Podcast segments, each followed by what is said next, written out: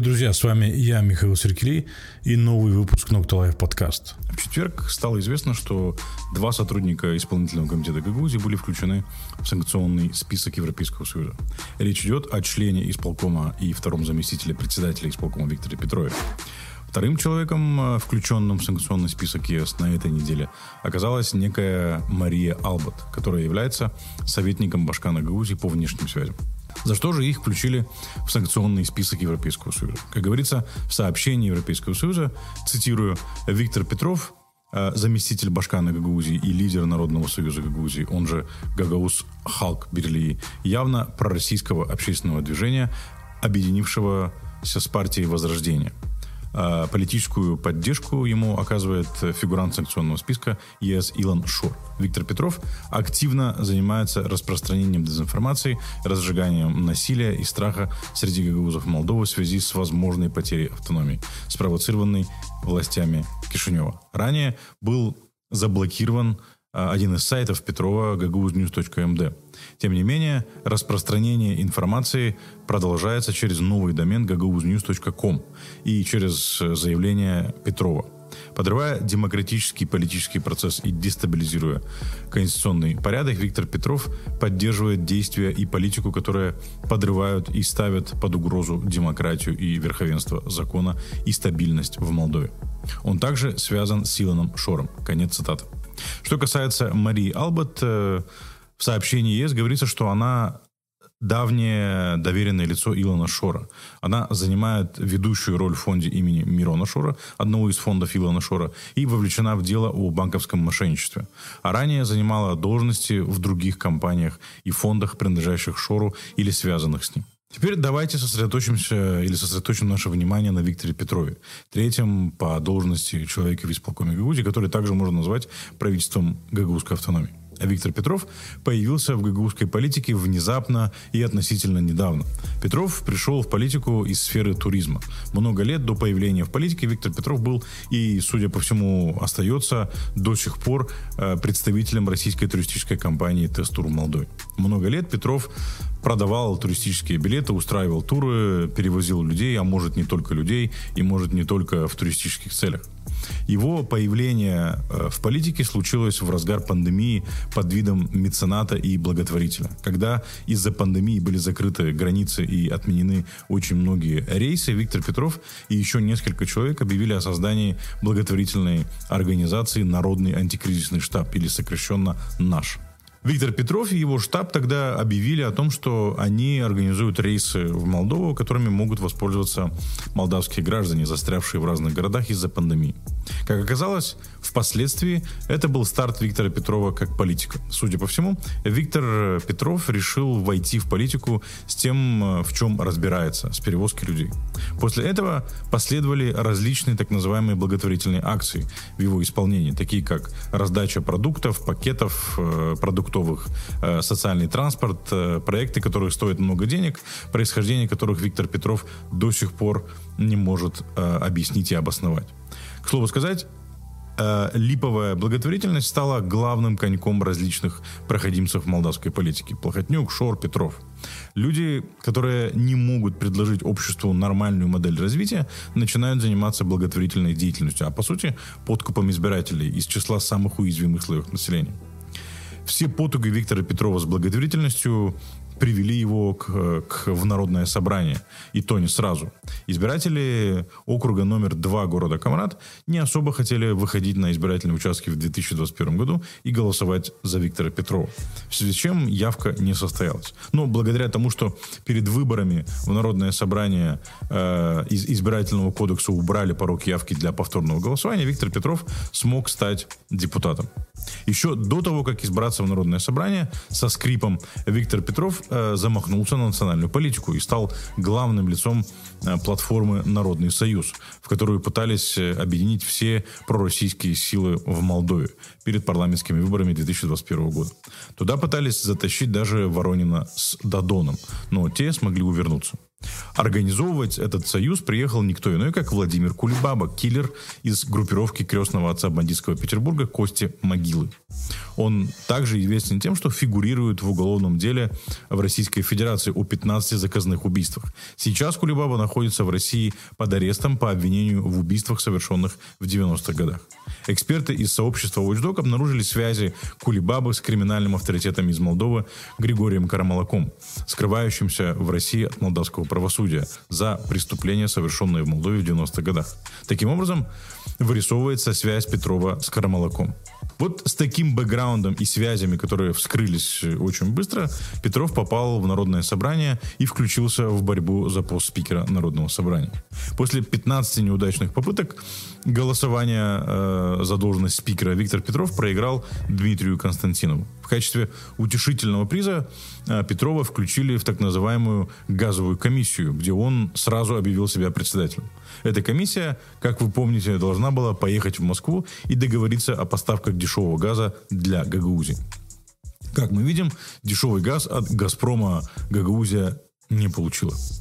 А информационные ресурсы Виктора Петрова с начала полномасштабной войны России против Украины стали распространять жесткую антиукраинскую повестку с призывами а, к ненависти в отношении украинских беженцев. По этой причине один из его сайтов gagaunews.md был заблокирован по рекомендации СИБа.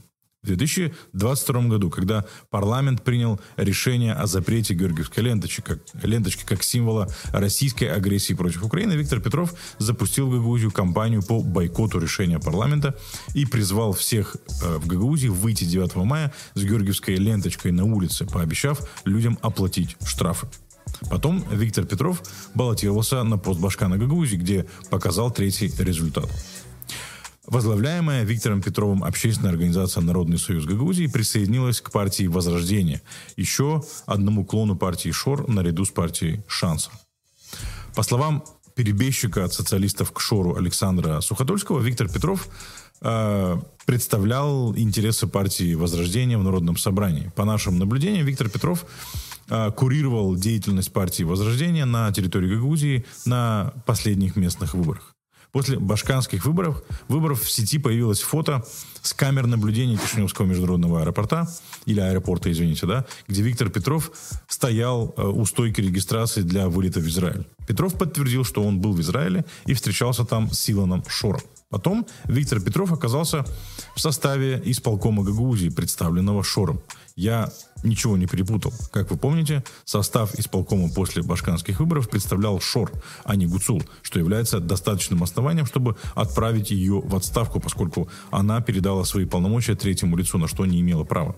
Тут следует напомнить, что до представления состава исполкома на утверждение в Народное собрание, Шор заявил, что нанял какую-то супер-пупер рекрутинговую кампанию из России для отбора профессионалов в исполком Гагаузии. Мы не знаем, на самом ли деле кто-то занимался отбором кандидатов, кроме Шора. Но когда мы увидели список, э, предложенный Шором, мы поняли, что отбор, скорее всего, был отрицательным.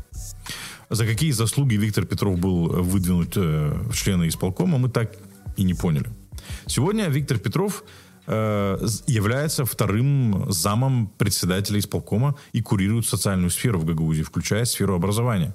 Не нужно быть специалистом в области, в области HR, чтобы понять, что Виктор Петров э, и система образования далеки друг от друга. Вот таким образом Виктор Петров попал в санкционный список Европейского Союза, успев испачкаться различными связями с киллерами, беглыми олигархами и преступниками. Судя по всему, связи с различными персонажами и, и из криминального мира Виктор Петров наладил давно, просто они всплыли вместе с Петровым в момент его появления в политике. Лично для Виктора Петрова нахождение в санкционном списке ЕС будет иметь вполне конкретные и очень серьезные последствия. Это ограничит его возможность вести финансовые операции, э, вести бизнес в Европейском Союзе, а также и в Республике Молдова, которая присоединилась к санкциям Европейского Союза, извините.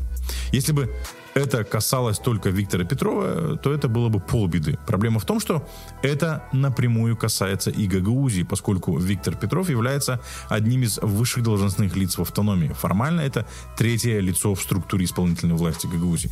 До включения Виктора Петрова в санкционный список Европейского Союза санкции Европейского Союза касались Гагаузию опосредованно через Илона Шора, который хоть и управляет Гагаузией фактически, но формально никаких должностей в Гагаузии не занимает. Теперь же представитель гагаузской власти фигурирует в санкционном списке Европейского Союза. Это означает, что с этого момента европейские партнеры имеют все законные основания не вести никаких дел с исполнительным комитетом Гагаузии. Это также может негативно сказаться и на примариях, которыми руководят примары от э, партии Возрождения. Каким образом это может э, повлиять на эти села, покажет время, но я полагаю, что это может ограничить их доступ к проектам, финансируемым Европейским Союзом. Включение Петрова в санкционный список ЕС свидетельствует о том, что негативные последствия для Гагаузии от выбора Илона Шора будут только усугубляться. И эти негативные последствия будут касаться абсолютно всех. И тех, кто проголосовал за Евгению Гуцул, и тех, кто открестился от этого, посчитав это неважно. Я понимаю, что многие не придадут этому значения, потому что российская пропаганда убедила их в том, что Европейскому Союзу скоро конец мы видим, как российская пропаганда разгоняет этот нарратив на протяжении э, нескольких лет. А по сути здесь нет ничего нового, потому что российская пропаганда переняла этот нарратив у Советского Союза, который в свою очередь 70 лет подряд продвигал нарратив про загнивающий Запад и скорый конец э, Америки. Но, как мы видим, Запад процветает, а Советского Союза больше нет. Смею вас огорчить, господа, но Европейский Союз будет жить, развиваться и укрепляться, а скорый конец Европейскому Союзу существует только в ваших влажных и бурных фантазиях. Это новый этап изоляции Гагаузии, и, судя по всему, не последний. Могу предположить, что это не последний член исполнительного комитета, который будет включен в санкционный список Европейского Союза. Вполне возможно, санкционный список ЕС — это не единственный санкционный список, в который будут включены представители власти Гагаузии. Вполне возможно, то же самое сделают и другие западные страны и партнеры, как это было ранее, например, с Илоном Шором и Владом Плохотником. Как мы видим, события развиваются очень стремительно. Еще каких-то пять лет назад было сложно себе представить, что Гагаузия может оказаться в такой ситуации. Да что там пять лет назад? Еще год назад при возникновении каких-то политических разногласий между Кишиневым и Камратом международные партнеры были склонны становиться на защиту Камрата. Теперь Гагаузия воспринимается как источник проблемы. И к этой ситуации Гагаузия пришла сама, проголосовав за беглого преступника, Причем когда Гагаузия за него проголосовала, а точнее за его марионетку, он уже был в санкционном списке США и Европейского Союза. В Гагаузии тогда многие посчитали, что это несерьезно, и если Европейский Союз перестанет финансировать проекты в Гагаузии, то Шор покроет все издержки, построит аэропорт, Гагаузленд и завалит всех деньгами. Все либо забыли, либо предпочли не вспоминать тот факт, что Шор мошенник, который только и умеет, что выкачивать деньги из государства в особо крупных размерах, а не вкладывать в государство. Так было с тремя банками, которые Шор обанкротил. Так случилось с компанией Air Moldova, крупнейшим авиаперевозчиком в истории страны, которая попала в руки Шора и за три года обанкротилась. Так было с международным аэропортом Кишинева, который Шор обещал вложить десятки миллионов евро, но вместо этого э, покрасил фасад и 10 лет подряд выкачивал оттуда ресурсы. То же самое сейчас происходит с Гагаузией. Для того, чтобы понять, что может произойти с Гагаузией в результате правления Илона Шора и его группировкой, далеко ходить не надо. Посмотрите на то, что произошло с тремя банками. Банка Сачала, Банка Диэкономии, Унибанк, а также Сейр Молдова. Все просто. Эти структуры обанкротились. Но в этой всей истории взаимоотношений Шора с Гагаузией есть и моральный аспект, который очень важен. Все знали, что деньги, которыми пользуется Шор, ворованные, своровал он их у граждан Республики Молдова. Но это почему-то никого в Гагаузии не смутило. Все почему-то ждали, что Шор будет делиться с жителями Гагаузии что свидетельствует о серьезном моральном кризисе в гагаузской автономии, прежде всего в гагаузской политике. Более того, выбрав Шора, Гагаузия демонстративно показала свое пренебрежение к интересам одного из главных стратегических партнеров Молдовы – Европейского Союза. В то же время Гагаузия продемонстрировала пренебрежение и к интересам самой Республики Молдова. Загвоздка в том, что в автономии мало кто понимает масштаб проблемы, в которой оказалась Гагаузия. Гагаузия оказалась в этом не только сама, но и создает проблемы для Республики Молдова, обеспечивая политическое убежище и ресурсы для ОПГ Шора. Политические элиты, которые должны были разъяснить людям, что приход Шора – это худшее, что может случиться с Гагаузией, и должны были бить тревогу еще на этапе, когда Шорс заявил о своих намерениях или желании участвовать в башканских выборах, они на самом деле э, вступили с ним в сговор и подключились к его действиям по подрыву демократии и европейского пути нашей страны в интересах путинского режима. Более того, после избрания марионетки Шора Евгений Гуцул было несколько развилок, когда Гагаузия могла избавиться от Шора. Но политические элиты Гагаузии, к сожалению, воспользовались этим для повышения ценника, а не для спасения Гагаузии не предпринимая никаких шагов для того, чтобы избавиться от Шора, Гагаузия и дальше себя загоняет в изоляцию, изолируясь от главного экономического и стратегического партнера Республики Молдова. Можно сколько угодно любить и ждать Россию, но Россия давно перестала быть серьезным экономическим партнером Республики Молдова, в том числе и для Гагаузии. Прежде всего, из-за нелояльной политики самой России по отношению к Молдове следуя своим желаниям быть ближе к России и отворачиваясь от Европейского Союза, Гагаузия обрекает себя на отсталость. Многие скажут, опять ты, Михаил, все сводишь к пагубному российскому влиянию. Но проблема в том, что Гагаузия попала в эту ловушку из-за безоговорочной любви к русскому миру. Спустя 30 лет с момента создания гагаузской автономии в гагаузской политике не осталось никакой другой опции, кроме пророссийской. Все политики, представленные в политическом пространстве автономии, соревнуются друг с другом в том, кто более пророссийский. Самая большая проблема в том, что мы дошли до ситуации, когда никакая другая опция, кроме пророссийской, гагаузским обществом, к сожалению, не рассматривается. Это и есть на самом деле ловушка, в которую угодила Гагаузия, и мало кто это понимает. Тут стоит вспомнить то, что я уже э, высказывал э, в своих э, монологах. Я имею в виду то, куда эволюционировал местный гагаузский политический класс и куда эволюционировал республиканский политический класс. Во всяком случае, та его часть, которая сейчас управляет Республикой Молдова. После развала Советского Союза и республиканский, и местный гагаузский политический класс думали примерно одинаково, руководствовались примерно теми же принципами и ценностями, которые они унаследовали от Советского Союза. Но с началом третьего десятилетия 21 века в республиканской и местной гагаузской политике произошло тотальное обновление политического класса. И давайте сравним тех, кто пришел на смену старой политической гвардии в республиканскую политику, и теми, кто пришел на смену старой гвардии в гагаузскую местную политику.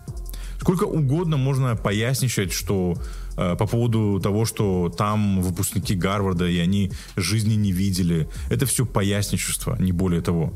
Все они видели и обладают большим багажом знаний, которые сейчас применяют.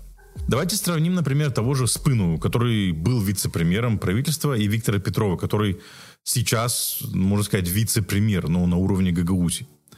А, возникла проблема с поставками газа. И все мы видели, как эту проблему решил Спыну и как ее решил Петров.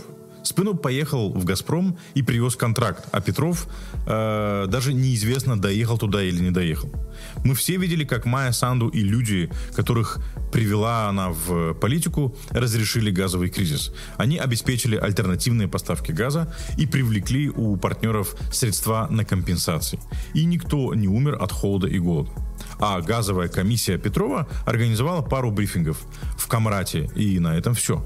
Или сравните Нику Попеску, бывшего вице-премьера и министра иностранных дел, и Илью Узуна, который тоже вице-премьер, но на уровне правительства Гагаузии. Я, честно говоря, даже не хочу оскорблять Нику Попеску этим сравнением. Здесь и так все ясно. И разница здесь в том, что одни ориентируются на Запад, а другие на Россию. Ориентация на Запад или на Россию формирует ценности, политические связи и капитал.